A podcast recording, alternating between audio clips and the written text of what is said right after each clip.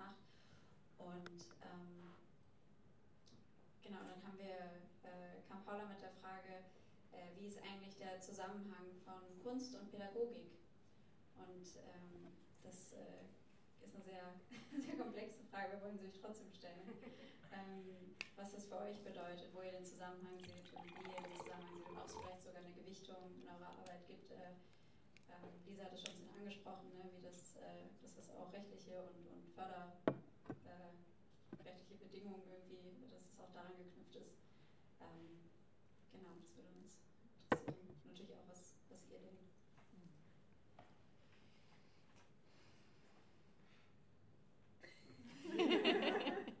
Theater ist Kunst, Theaterkunst. Ähm, ich versuche zu vermitteln, ich liebe Theater, alle Formen oder ganz viele verschiedene Formen von Theater. Und mache aber trotzdem nicht immer Theaterprojekte. Ich habe ja gerade gesagt, jetzt sind wir gerade im Reitgenre unterwegs. Aber ich mache auch ähm, Projekte über Lieblingsorte und Podcasts und sowas mit Schülerinnen, weil ich darauf Lust habe. Und ich glaube, mich interessiert tatsächlich doch immer die künstlerische Auseinandersetzung. Und wenn ich mit einer Gruppe zusammenarbeite, bin ich auch natürlich pädagogisch unterwegs. Weil ich ja nicht hingehe und sage, so, jetzt macht ihr mal das und ich bestimme und ich bin hier die Ansagerin und die Macht Mächtige, sondern die, die versucht, ähm, die verschiedenen Teilnehmer dort abzuholen, wo sie sind und wo sie sich wohlfühlen und wo sie was äußern können und wollen.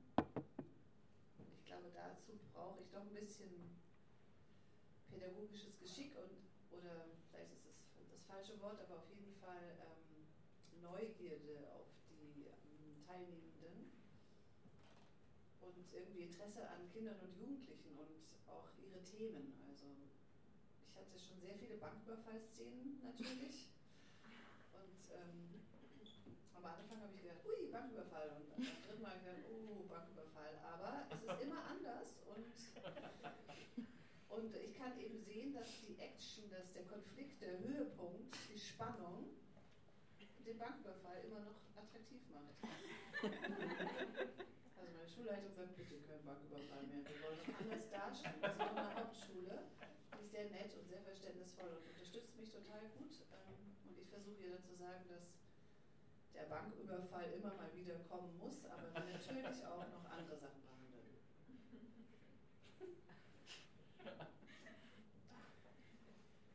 Danke.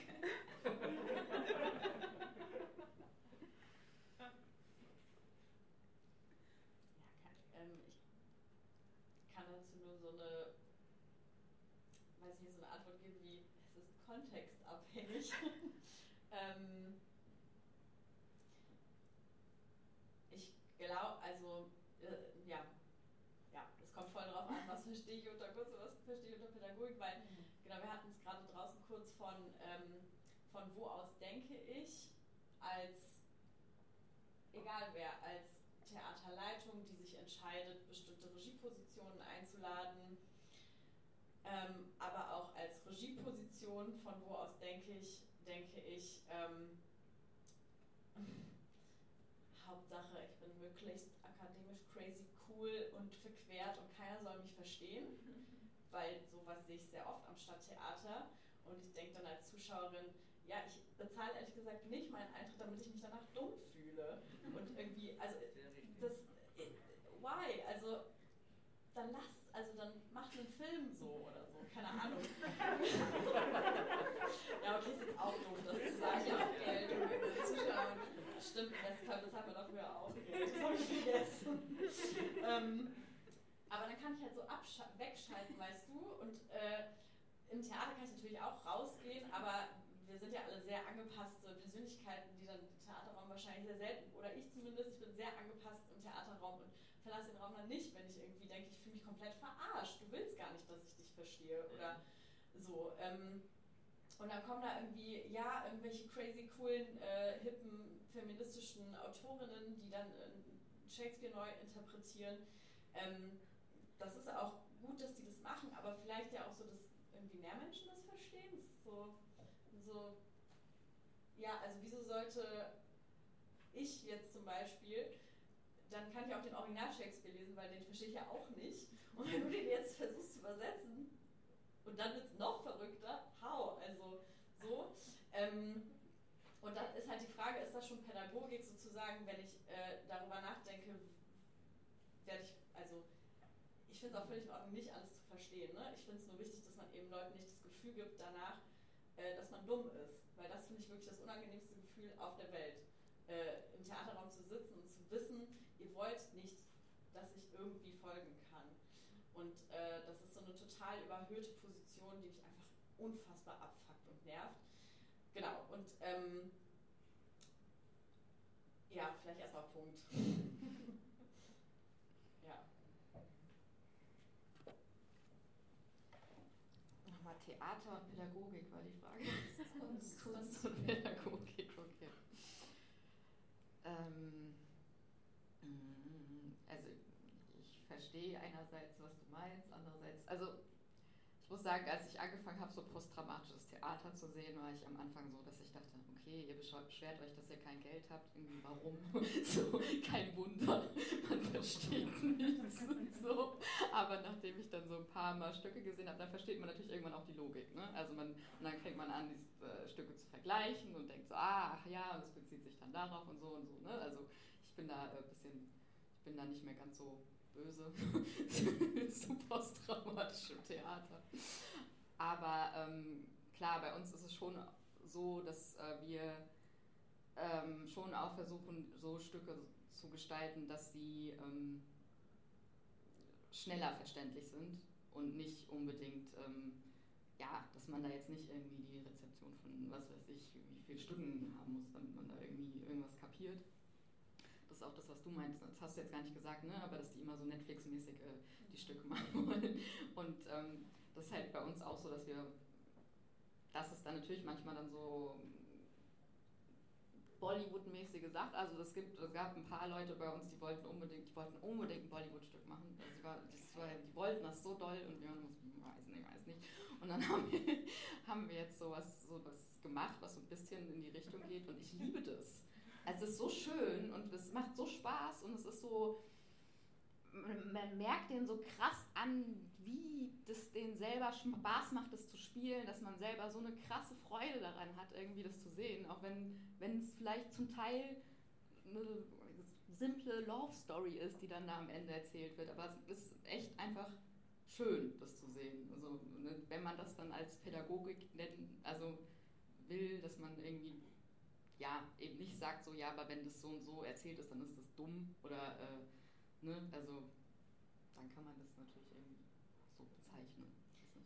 Ja, ich, ich meine auch nicht, also ich finde Abstrakt, Abstraktivität, nee, Abstraktion und sowas alles total richtig und wichtig. Ich will auch nicht, dass Menschen irgendwie da sitzen und direkt äh, wissen, also ne, dann kann ich mir das Weihnachtsmärchen jedes Jahr angucken, aber also ne, dass man das die ganze Zeit alles komplett versteht und direkt aufnimmt und dann nichts mehr hinterfragt. Das meine ich nicht, sondern halt wirklich, manchmal habe ich das Gefühl, Menschen machen Stücke, um sich selbst so zu erhöhen. Und das finde ich dann halt den falschen Ansatz, wenn man äh, sagt, so, ich mache jetzt was Performatives mit roter Farbe und dann wecke ich da drin Assoziationen und es gibt kein richtig und falsch. Dann finde ich, ist es was Gelungenes. Aber wenn ich, also ich du hast wahrscheinlich ein bestimmtes Stück im Ja, ich habe ein bestimmtes Stück. Das ist ästhetisch zum Beispiel so geil. Ich will die ganze Zeit zugucken, aber ich schalte dann halt ab beim Text und dann denke ich mir, ah cool, hätte ich das alles ohne Text gemacht, wäre es richtig geil gewesen, bestimmt. Aber genau, ich finde Assoziationen wecken und so und nicht alles erklären total richtig und wichtig. Es soll ja auch herausfordernd sein. Ähm, und da liegt, glaube ich, das Potenzial eben, ne? das ist eine Form von Bildung, die wir halt glücklicherweise auch gar nicht abfragen können. Aber äh, also für mich gibt es einfach diesen großen Unterschied zwischen also ich, ich merke manchmal ja die Absicht von dem, was da auf der Bühne passiert, sozusagen. Ja. Ich habe das Gefühl, das ist so was, ähm, ich muss mich da manchmal, wenn ich selber ins Theater gehe, so sehr doll daran erinnern, weil ich glaube, ich auch manchmal dann dazu neige, so mit so einem total kritischen Blick auf Sachen drauf zu gucken und irgendwie so versuchen, also zu versuchen, Sachen auseinanderzunehmen und so. Mhm. Und ich habe das Gefühl, es ist fast schon sehr verkitscht, aber eigentlich erinnere ich mich dann manchmal selber so daran zurück, dass ich glaube, es ist in dem Moment eigentlich gelungen, wo ich das Gefühl habe, ah, es löst irgendwas erstmal gerade aus und im Idealfall was Schönes oder es macht irgendwie Spaß und ich gucke mir das gerne an oder so dieses, ah, ich denke irgendwie darüber nach und ich kann es noch nicht so ganz greifen und ich beschäftige mich irgendwie weitergehend damit. Aber erstmal so zu gucken, okay, was ist gerade so das, was da ästhetisch gemacht wird in dieser Theaterinszenierung, auf dieser Bühne oder sonst wo, was, was mich irgendwie beschäftigt und was irgendwas gerade in mir in dem Moment auf jeden Fall auslöst. Ich glaube, das ist so vielleicht irgendwie so dieses Künstlerische daran, was ich so spannend finde. Ähm, und was, glaube ich, wenn man so viel sich mit irgendwie Orga und Struktur und den Mechanismen beschäftigt, was manchmal so fast wieder hinten runterfällt.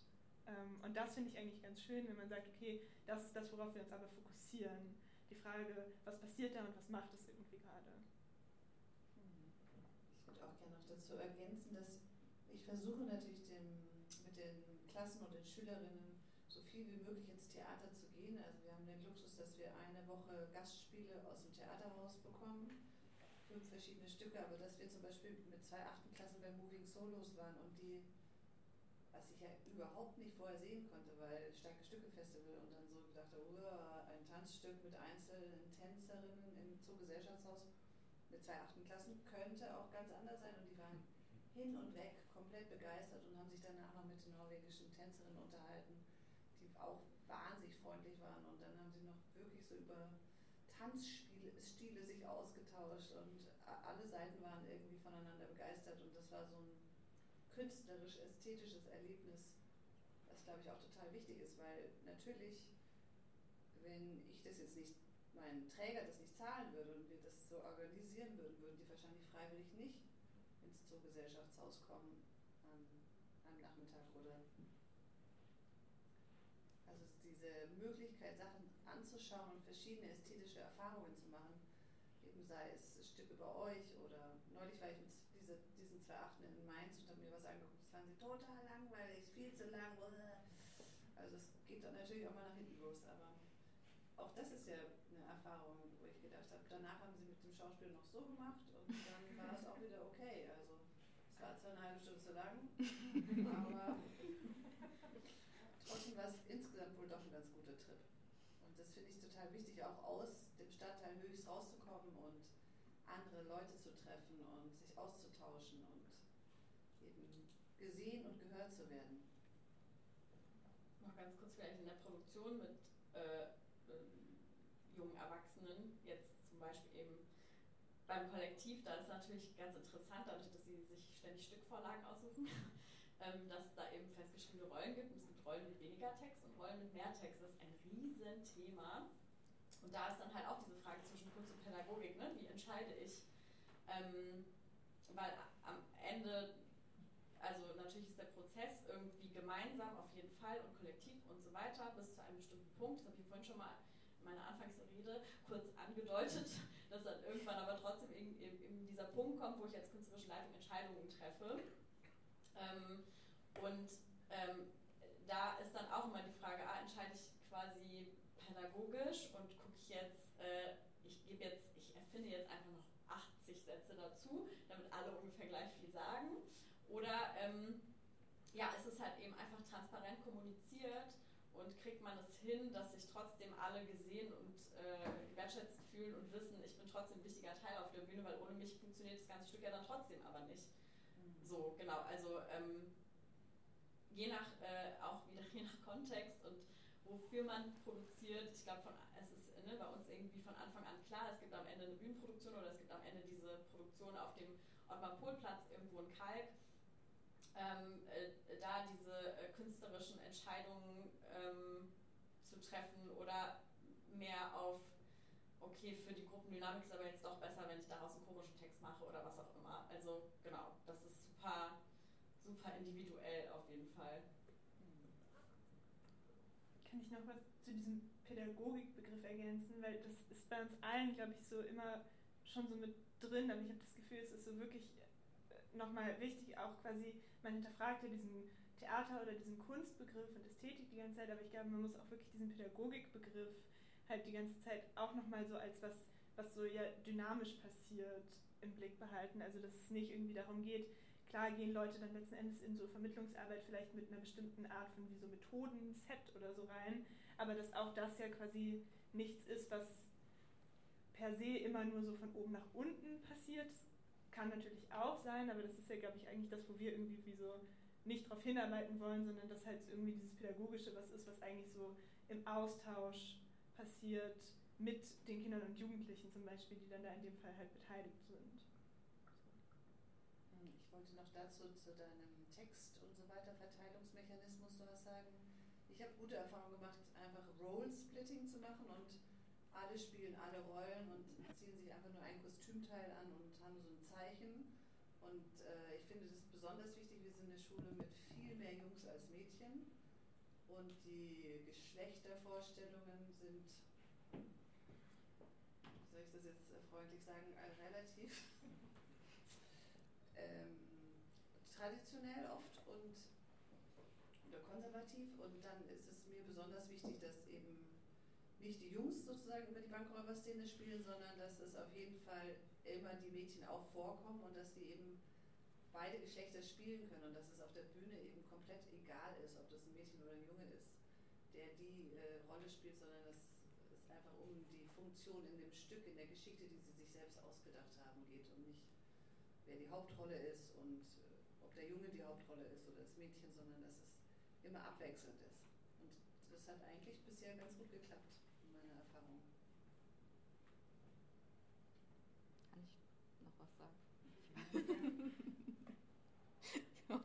Wie viel Zeit haben wir noch mal? Oh, okay. also wenn ich mehr kann, bitte. nee, weil du jetzt meintest Vermittlungsarbeit, ich hatte da gar nicht dran gedacht, aber ich glaube, was bei uns halt wirklich wichtig ist, dass halt unsere Ensembles schon wirklich, also ich muss sagen, ich glaube, wir sind ableistisch, also weil wir haben kaum also fast niemand mit Behinderung auf, den, auf der Bühne und in unseren Stücken. Äh, deswegen kann ich jetzt nicht sagen, dass wir total divers sind, aber ähm, ähm, postmigrantisch sind wir schon.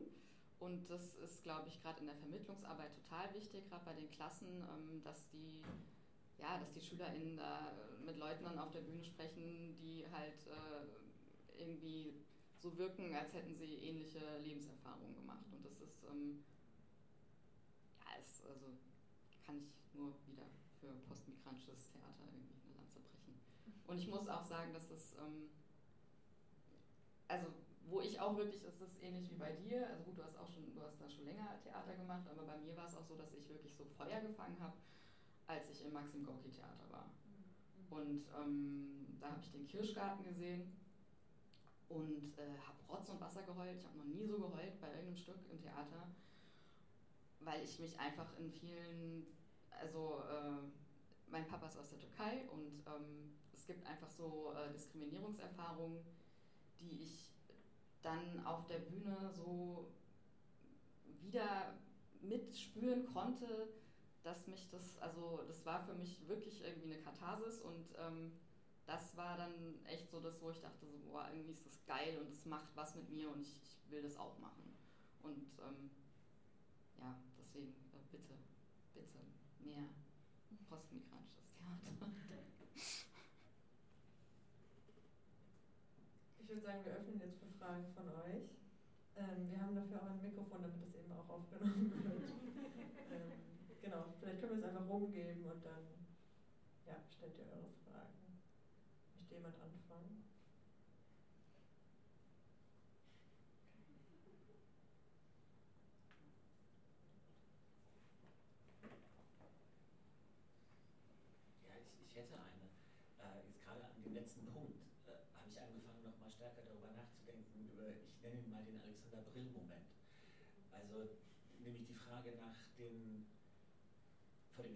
Pädagogik der Lernprozesse derer, die jetzt in der Verantwortung sind. Also in dem Fall ihr oder die Institutionen, in denen ihr arbeitet. Und, und wie, also vielleicht für euch nochmal als Frage, also wie, wie ihr solche Lernprozesse beschreiben würdet und in welchem Verhältnis sie zu der Arbeit dann auf der künstlerischen Seite. Also weil wir Pädagogik immer so schnell quasi im Hinblick auf die, die dann ins Theater kommen, anwenden, aber eigentlich ja selber auch möglicherweise als die StrukturverwalterInnen oder äh, die RegisseurInnen dann in der Position sind, quasi ja auch erstmal sehr stark dazustehen, um dann irgendwann aber auch wieder zu sagen, äh, ich bin eigentlich lernbedürftig, möglicherweise bis über beide Ohren, wenn ich mir dann auch wieder angucke, quasi in welche Privilegien oder Befangenheiten ich gleichzeitig wieder gerate. Darf ich? Danke für die Frage. Also ja, ähm, also extrem viel lerne ich äh, und bei Theaterperipherie und das ist äh, ich erzähle mal eine Sache, wo wir, wir hatten ein Stück äh, mit äh, sehr vielen schwarzen DarstellerInnen und äh, einige von denen wollten das N-Wort auf der Bühne benutzen und äh, da, das war total schwierig dann, ne? also gerade also als äh, weiß gelesene Person dann irgendwie zu sagen, so nö, ähm, also das, da mussten, haben wir uns total also gab auch Streit und es war wirklich, es war nicht leicht. Ja. Und ähm, am Ende haben wir dann für uns entschieden, dass wir als Leitung des Theaters eben eine Verantwortung haben, eine gesellschaftliche Verantwortung und dann eben, was dann jetzt diesen Machtbegriff wirklich, äh, ne, also da geht es um Macht und dass wir aber dann in dem Moment, wo wir diese Theaterleitung haben, dann irgendwann uns entschieden haben, okay, wir nutzen diese Macht und sagen jetzt, nee, dieser Begriff wird nicht verwendet. Und das ist ein total ekliges Gefühl. Ne? Wenn, also wenn man Menschen, die davon selbst betroffen sind, aber meinen, sie wollen das sagen, äh, dann sagt, wollen wir nicht. Und aber das sind so Kämpfe, die, ja, wo man auf jeden Fall total viel lernt, aber die auch total schmerzhaft sind. Also, ja, und ähm, was, was ich total schwer finde, ist so Sachen, also wir wollen jetzt, ähm, oh Gott, ich weiß gar nicht, ob ich das sagen darf, aber also wir haben vor, so ein, äh, ein Kinderstück zu machen. Ich weiß, wir haben, glaube ich, die Rechte noch nicht, aber, auf jeden Fall ähm, ist das ein ganz tolles Buch. Und aber in dem Buch, ähm, das ist das erste Kinderbuch, also ich kenne mich äh, relativ gut aus mit Kinderbüchern und das ist das erste Kinderbuch, das ich äh, gesehen habe, in dem ein Junge, ein Fünfjähriger, den Nachbarn als Hurensohn beschimpft. Und ich feiere das total irgendwie, weil das so irgendwie auch so aus, aus dem der Begriff fällt einfach viel, aber natürlich ist der total sexistisch und, äh, und äh, ja, Sexarbeiterinnenfeindlich und äh, also das sind so, das sind so Dinge, mit denen man sich da auseinandersetzen muss, die wirklich schwierig sind und wo ich jetzt aber auch noch nicht wirklich eine Lösung gefunden habe. Aber also ja, ist immer die Frage, so welche, welche Begriffe verwendet man, obwohl sie verletzend sind und äh, wann ist es irgendwie näher an der Lebenswirklichkeit und wann ist es äh, zu sehr reproduzierend. Und das sind so, ähm, ja, so Schwierigkeiten, mit denen wir uns sehr viel auseinandersetzen müssen. Und ansonsten, ähm, ja, es gibt ganz viele Sachen, also so Sexismusprobleme, wo man dann sagt, okay, ist das jetzt, äh, wenn, da, wenn das jemand sagt, dass das, äh, das ist sexistisch, aber ist es nicht jetzt auch klassistisch, diese Person irgendwie äh, äh, vorzuführen deswegen oder zu sagen, so ja, aber so wird hier nicht gesprochen oder ne? Also das ist, äh, muss man immer sehr viel ja, ausbalancieren, wie weit man tolerant ist und äh, wie weit nicht und ja, ist schwer. Aber auch schön.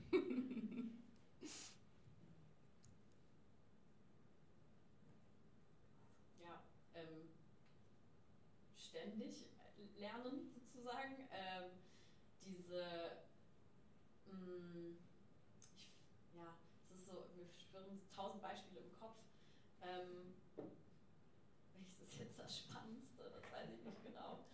Ähm, vielleicht, genau, am Düsseldorfer Schauspielhaus haben äh, Ali Alkan, Schauspieler und ich, ähm, zusammen so äh, Schauspielworkshops gegeben und dann war irgendwie, wollte die mh, mm, Leitung von diesem Projekt Café Eden, dass wir eine Produktion irgendwie machen. Und dann waren wir so, ja geil. Ähm, Ali Alkan und Salih Shagassi machen jetzt ein Stück und wir machen eine Ausschreibung und dann kommen ganz viele migrantisierte Menschen. Auf jeden Fall. Und war so, weil wir dachten, allein unsere Namen quasi ziehen. Ähm, und dann haben wir so eine Karte gemacht, die ich auch immer noch sehr gelungen finde, auf der steht, ähm, weil wir wollten natürlich auch nicht nur, also wir wollten halt Menschen, von, die von verschiedenen Diskriminierungsformen betroffen sind, einladen mitzumachen und haben da irgendwie draufgeschrieben, äh, kennst du das Gefühl, mega Bock auf Sojuk mit Ei? Kennst, also keiner lacht, okay. Ähm, ihr anscheinend nicht. Aber, also kennt ihr das Gefühl, mega Bock auf Sojuk mit Ei? Naja, egal. Ähm, ich kenn's auf jeden Fall. Ähm, äh, kennst du das Gefühl, kennst du das Gefühl, ähm, mit einer Saskia Wasserflasche in die Schule zu gehen? So, und kennst du das Gefühl, wir haben es irgendwie besser formuliert, aber irgendwie äh, im, im, falschen Körper zu stecken oder irgendwie so. Also die drei, drei großen Diskriminierungsformen wollten wir quasi damit äh, abdecken. Also nochmal zu, kurz zur Erklärung, weil ich will nicht, dass ihr euch dumm fühlt. Rassismus, Kassismus und Sexismus oder äh, Genderidentität. So. Und dann äh, hatten wir ähm, am ersten Lockdown-Tag, 2. November, sollte das äh, äh, Infotreffen stattfinden. Geil. Und dann war das halt bei Zoom. Keine Ahnung, ob das eine Barriere war, auch für einige Menschen. Ähm, wir sind in verschiedene Schulen in der Umgebung gegangen und haben es wirklich so klassenweise Dings verteilt, äh, diese Postkarten verteilt und Ali hat dafür extra, äh, durfte später zur Probe kommen, so, es war schon so wow. Ähm, genau, und dann waren nur weiße Menschen da, aber sehr viele, die eben äh, zum Thema, also die äh, nicht binär waren oder halt irg irgendwie queer waren in der Form. Und das war dann so, Ali und ich so, ah ja cool, wir beide sind halt beide cis-hetero, ähm, haben das zwar mit auf diese Karte geschrieben, aber ja, das sind die Menschen, die gekommen sind, interessant. Und das haben wir dann aber auch alles, alles total transparent gemacht, das war einfach dieses Learning von, nur weil ich jetzt denke, Saleh Shagassi ist ein Düsseldorfer Schauspielhaus, ich mache das jetzt migrantisch hier alles, äh, ja, wird das offensichtlich nicht funktionieren, weil die Menschen dieser Institution trotzdem nicht vertrauen erstmal, weil sie die eben noch nicht kennen als Raum, wo man hingehen kann oder äh, der offen ist oder was auch immer Barrieren sind, da sind auf jeden Fall welche und ich als Einzelperson mal eben so ein Projekt werde es nicht schaffen, das zu ändern von heute auf morgen. Ähm, genau, das war auf jeden Fall so ein sehr großes Learning, wo ich auch immer wieder gestruggelt habe, weil wir das Thema Rassismus trotzdem verhandeln wollten. Äh, das Stück äh, handelte von Scham, also diese drei Begriffe sind auch irgendwie mit Scham verbunden.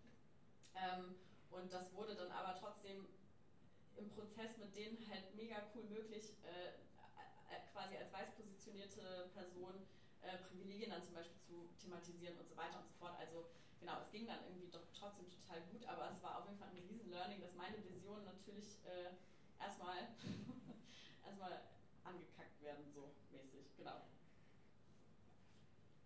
Ich habe ein ganz banales Beispiel. Wir machen ja immer nur Aufführungen schulintern, aber letztes Jahr waren wir bei den Schultheatertagen mit einer Produktion von der Theater AG, die war ähm, Dancing und äh, Schul, Schultanzwettbewerb, also doch ein bisschen Bollywood inspiriert.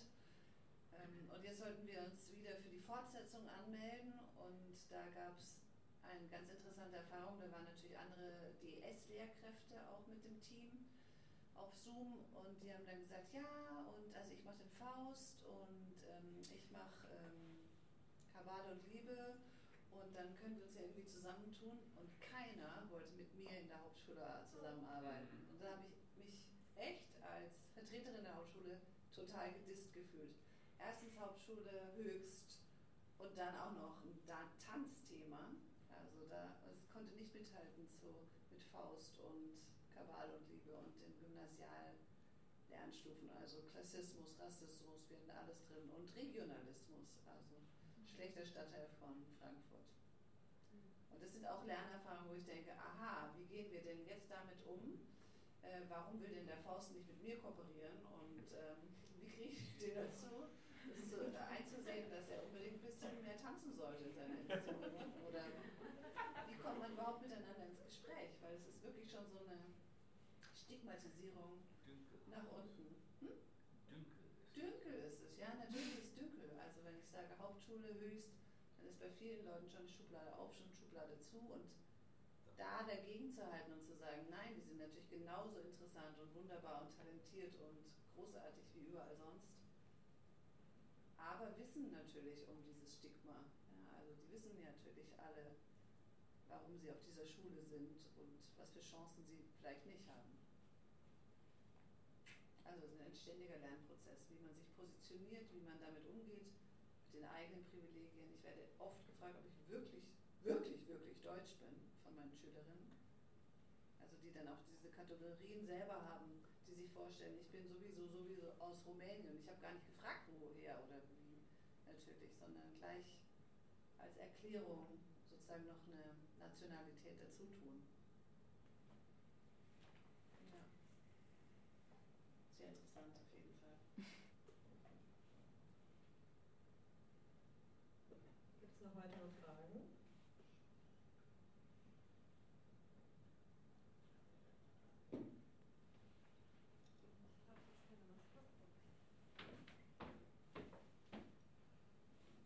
Äh, ja, ich wollte nur kurz fragen, weil ich habe mega Respekt davor, wenn man so pädagogisch arbeitet und künstlerisch und das so miteinander zusammenbringen kann.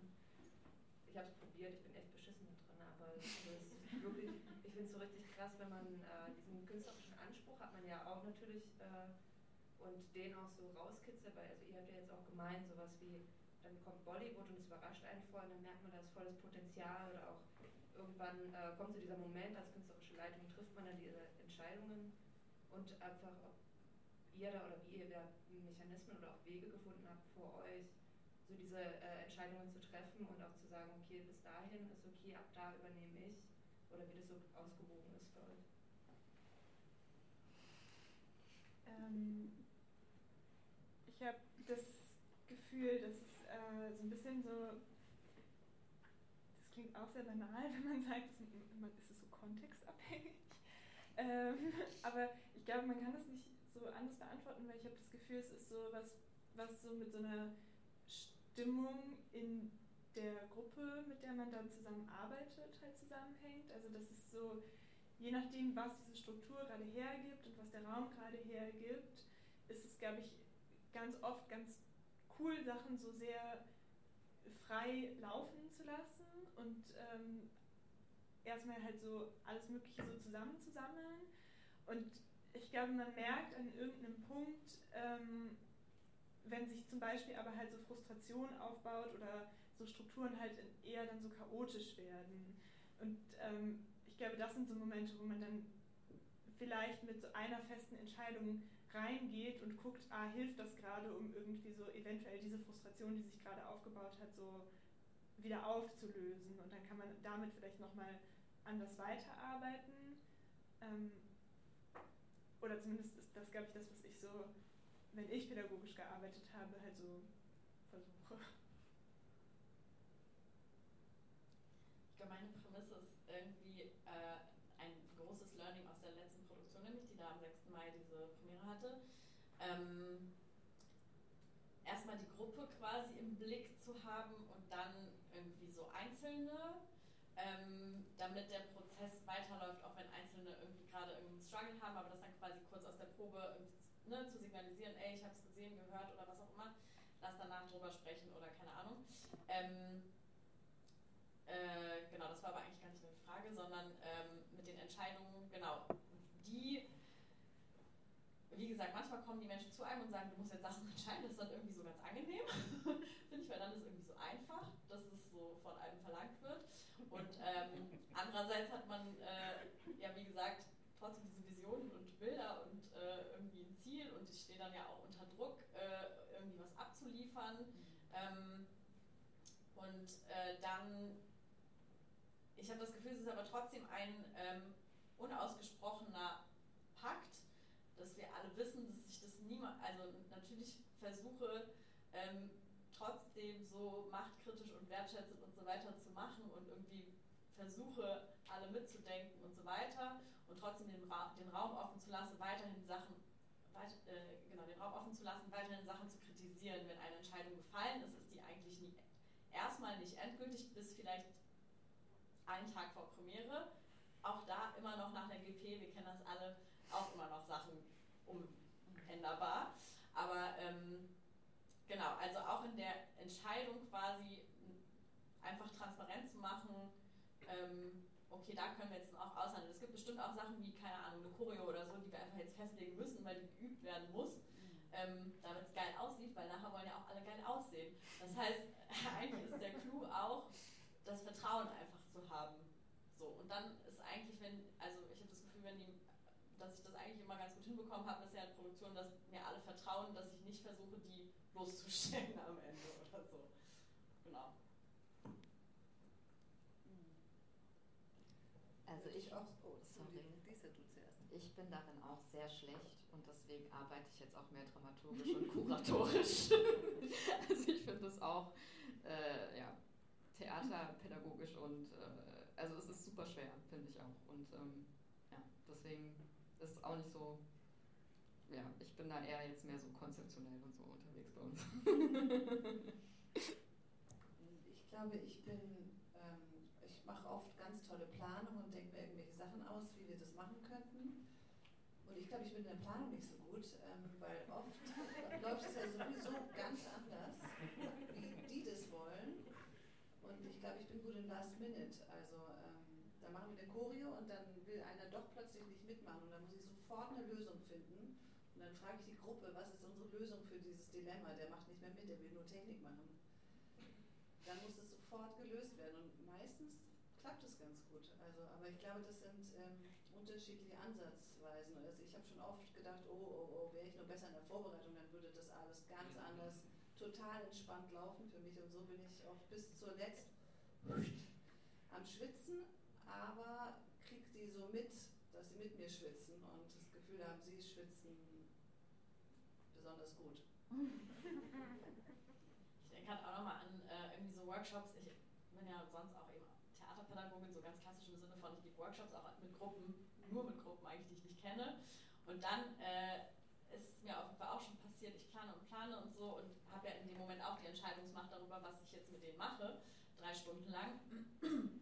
Und da ist eben genau das, was du sagst, Flexibilität auf jeden Fall so ein sehr, eine sehr gute Sache, glaube ich, weil es dann auch schon vorkam, dass wir, keine Ahnung, dass wir zu einem bestimmten Thema arbeiten und ich merke, boah, die haben gerade Gesundheit, äh, einfach nur einen krassen Austauschbedarf und wollen einfach nur miteinander reden, dass es dann auch okay ist, dass vielleicht die Lehrperson mich hassen wird danach, aber dass ich jetzt einfach diesen Raum öffnen muss, um offen zu reden über irgendwas, weil das andere ähm, anscheinend oft in der starren Schulstruktur oder eben einfach dadurch, dass diese, dieser Klassenraum Geschichte hat sozusagen und sie kommen dann mal in den Theaterraum, plötzlich so eine Offenheit entsteht und Raum entsteht, auch mal was zu äußern zur Klassendynamik oder was weiß ich. Genau, also da so eine ähm, offene, und das natürlich auch bei Gruppen, mit denen man ständig arbeitet, dass da immer wieder Raum sein muss, um äh, gruppendynamische Prozesse zu besprechen. Ja. Und ich glaube, es ist ein großer Unterschied, ob man Sachen alleine konzipiert und durchführt oder ob es auch wie so ein Austausch mit anderen PädagogInnen in dem Moment gibt. Also so, das ist, und das ist ja auch dann direkt wieder Projekt und Kontext und Fördermittel abhängig und so, in welchem Rahmen man das macht. Aber ich glaube, in dem Moment, wo man zum Beispiel in so einer sehr luxuriösen Situation ist, wie man gibt so einen Workshop zu zweit, ist es ja auch nochmal eine ganz andere Situation und ein ganz anderes so, sich gegenseitig irgendwie in bestimmten Situationen eher zurückhalten und die andere Person gerade was erklären zu lassen und man selber ist vielleicht so eher beobachtend und dann geht man nochmal gemeinsam auf die Gruppe ein. Mhm. Deshalb, ich, also ich glaube auch bei so pädagogischen Sachen äh, kann man dann letzten Endes wieder Strukturen auch nicht mit oder wegdenken, weil das hat ja ganz viel damit zu tun.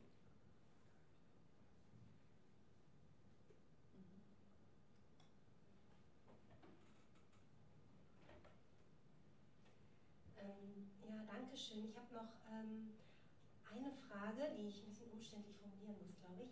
Ähm, eine Frage ist wirklich eine Nachfrage, weil ich das richtig nicht weiß.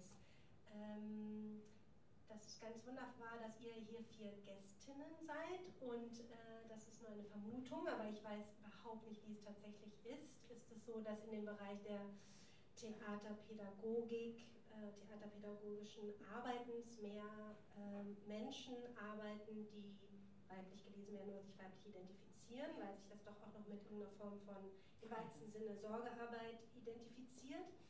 Ähm, das ist die erste und die zweite, vielleicht aufregendere Frage ist, ähm, habt ihr auch das Gefühl, nämlich eine Vermutung, dass es nicht so, ähm, im Gegensatz zu diesem Pejorativen, zu diesem Abwertenden, das ist ja wie Schultheater, dann meint man irgendwie ästhetisch schrecklich, ähm, in dem Bereich sich viele Dinge äh, entwickeln oder passieren, die ästhetisch sehr aufregend und toll, fortschrittlich, experimentell sind.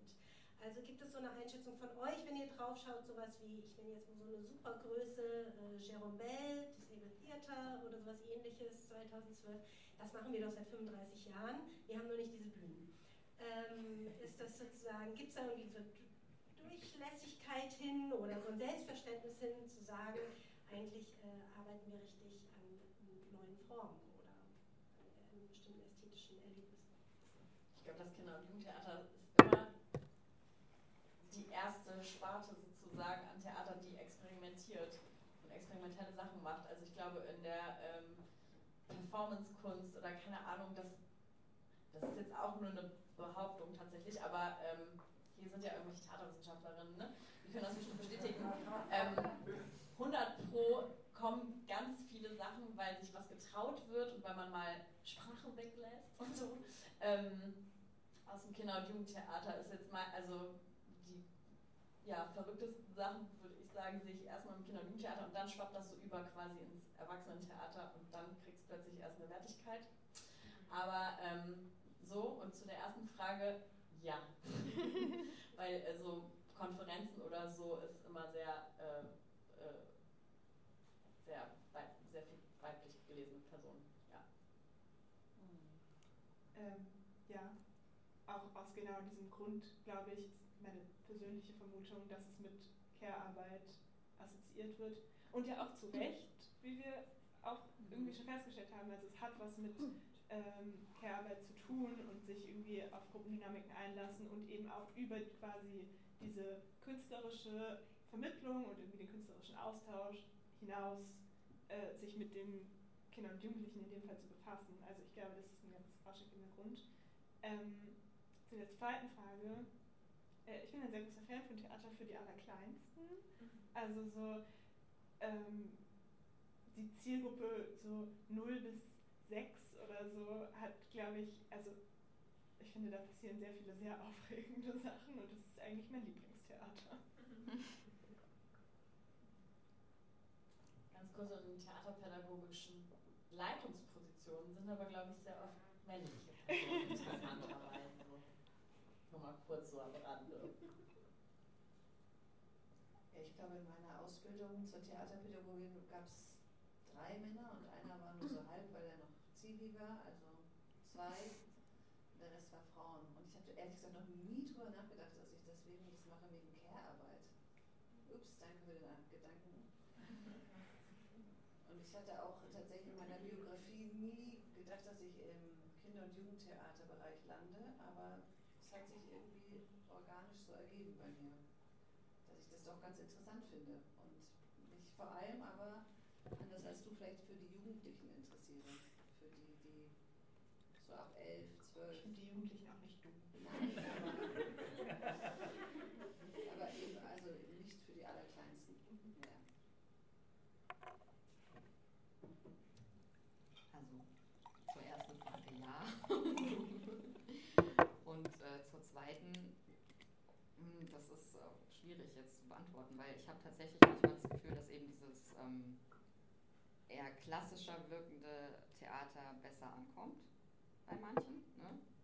Und ähm, also ich würde Theaterperipherie tatsächlich als Kinder- und Jugendtheater bezeichnen. Also wir, wir haben da irgendwie 2019 haben wir mal den K. Funkel bekommen, den Kinder- und Jugendtheaterpreis von Frankfurt. Aber das war so sehr, ähm, also nicht überraschend, weil wir haben uns lange dafür beworben, aber ähm, wir sind nicht so das typische Kinder- und Jugendtheater und machen schon, also ich würde sagen, vor allem junge Erwachsene kommen zu uns. Und ähm, was dem so ein bisschen im Weg steht, auch mit so äh, neuen Formen entwickeln und so, ist wirklich äh, die Finanzierung, ähm, wo man einfach nicht, also wir, wir arbeiten schon professionell, weil ähm, freundlicherweise wird auch unser, äh, unsere Spielstätte finanziert von der Stadt und wir haben feste Techniker und so. Und das ist äh, auf jeden Fall toll. Aber ähm, wir haben halt eine Ensembleförderung von äh, 70.000 im Jahr, was vielleicht für manche jetzt viel klingt, aber das ist es nicht. Und, und es ist dann schwierig, irgendwie so eine Regelmäßigkeit und so ein, ja, so eine Entwicklung innerhalb äh, bestimmten Strukturen voranzubringen. Ich weiß jetzt nicht, ob man das nachvollziehen kann, was ich äh, sage. Und auf jeden Fall, ähm, wenn wir mehr Geld hätten, wäre es besser. so, was ist meine Antwort darauf?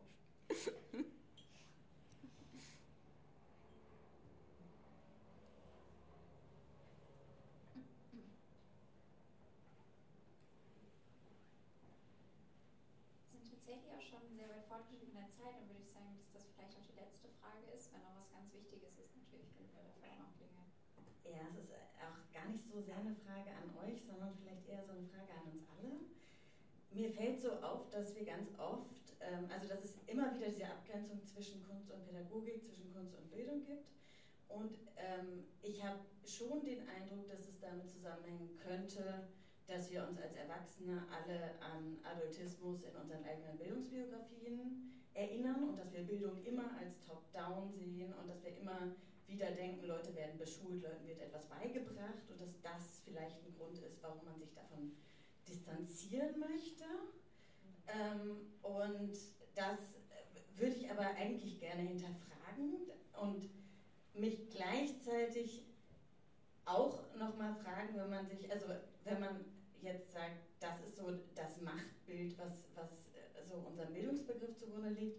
Und wenn wir dann wiederum fragen, was für ein Machtbild liegt vielleicht unserem Theaterbegriff zugrunde, wo sowas äh, kommt wie ich bin dumm, wenn ich das nicht verstehe.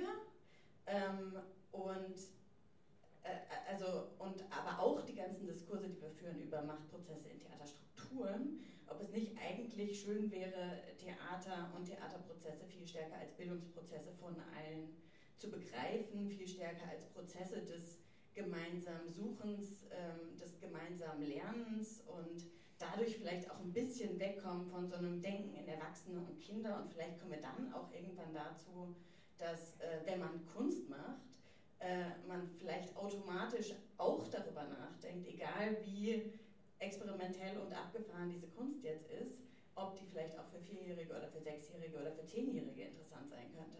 Also ich äh, finde, so, ich, ich merke so, wie fest das sitzt, wenn ich die Diskussion höre, wie, wie fest es sitzt, dass wir Bildung dann doch ganz schnell, dass wir ganz schnell an Kinder und Jugendliche denken und nicht an uns selbst und dass wir eben ganz schnell an, ähm, an eben diese Machtverhältnisse denken, die ähm, vielleicht gar nicht sein müssen, wenn man gemeinsam lernt. Und vielleicht kann man dann auch stärker im Theater sich auf sich selbst konzentrieren und nicht sofort denken, wenn ich es nicht verstehe, liegt es vielleicht an mir, sondern ein bisschen, bisschen egozentrischer sein und gucken, was passiert denn hier eigentlich zwischen mir und dem, was da auf der Bühne oder sonst wo passiert und, ähm, und was könnte denn daran interessant sein.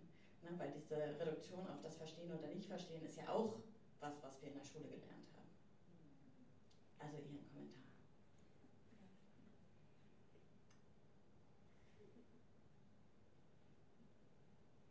vielen Dank.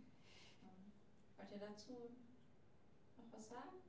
Sonst brennt noch irgendwas bei irgendjemandem, also was ihr unbedingt loswerden will? Super, dass du das erwähnt hast. Und ähm, ich denke immer, dass ich in meinen eigenen Projekten sicherlich ganz, ganz viel lerne. Nie, ich würde nicht sagen am meisten, aber ich reflektiere das, glaube ich, schon anders, weil ich schon so viele Lernprozesse täglich habe als die Beteiligten. Aber glaube, im Kontext Schule, so wie ich es erlebe, im täglichen Miteinander gibt es leider immer noch tatsächlich sehr viel Top-Down. Und zu denken, dass, also um das, das aufzubrechen oder zu hinterfragen und kritisch zu reflektieren, ist super wichtig, glaube ich. Und das machen auch immer mehr Leute, aber zu sagen, nur weil das blöd ist, gibt es das nicht, ist leider nicht meine Lebenserfahrung in, in meinem Arbeitskontext. Aber ich finde es super gut und super wichtig, was du gesagt hast, auch was Theaterhierarchien angeht, die zwar jetzt vielleicht auch schon anders sind als vor 20 Jahren, als ich Regieassistentin war, aber vielleicht auch noch nicht überall so durchlässig, wie man oder Frau sich das wünschen würde.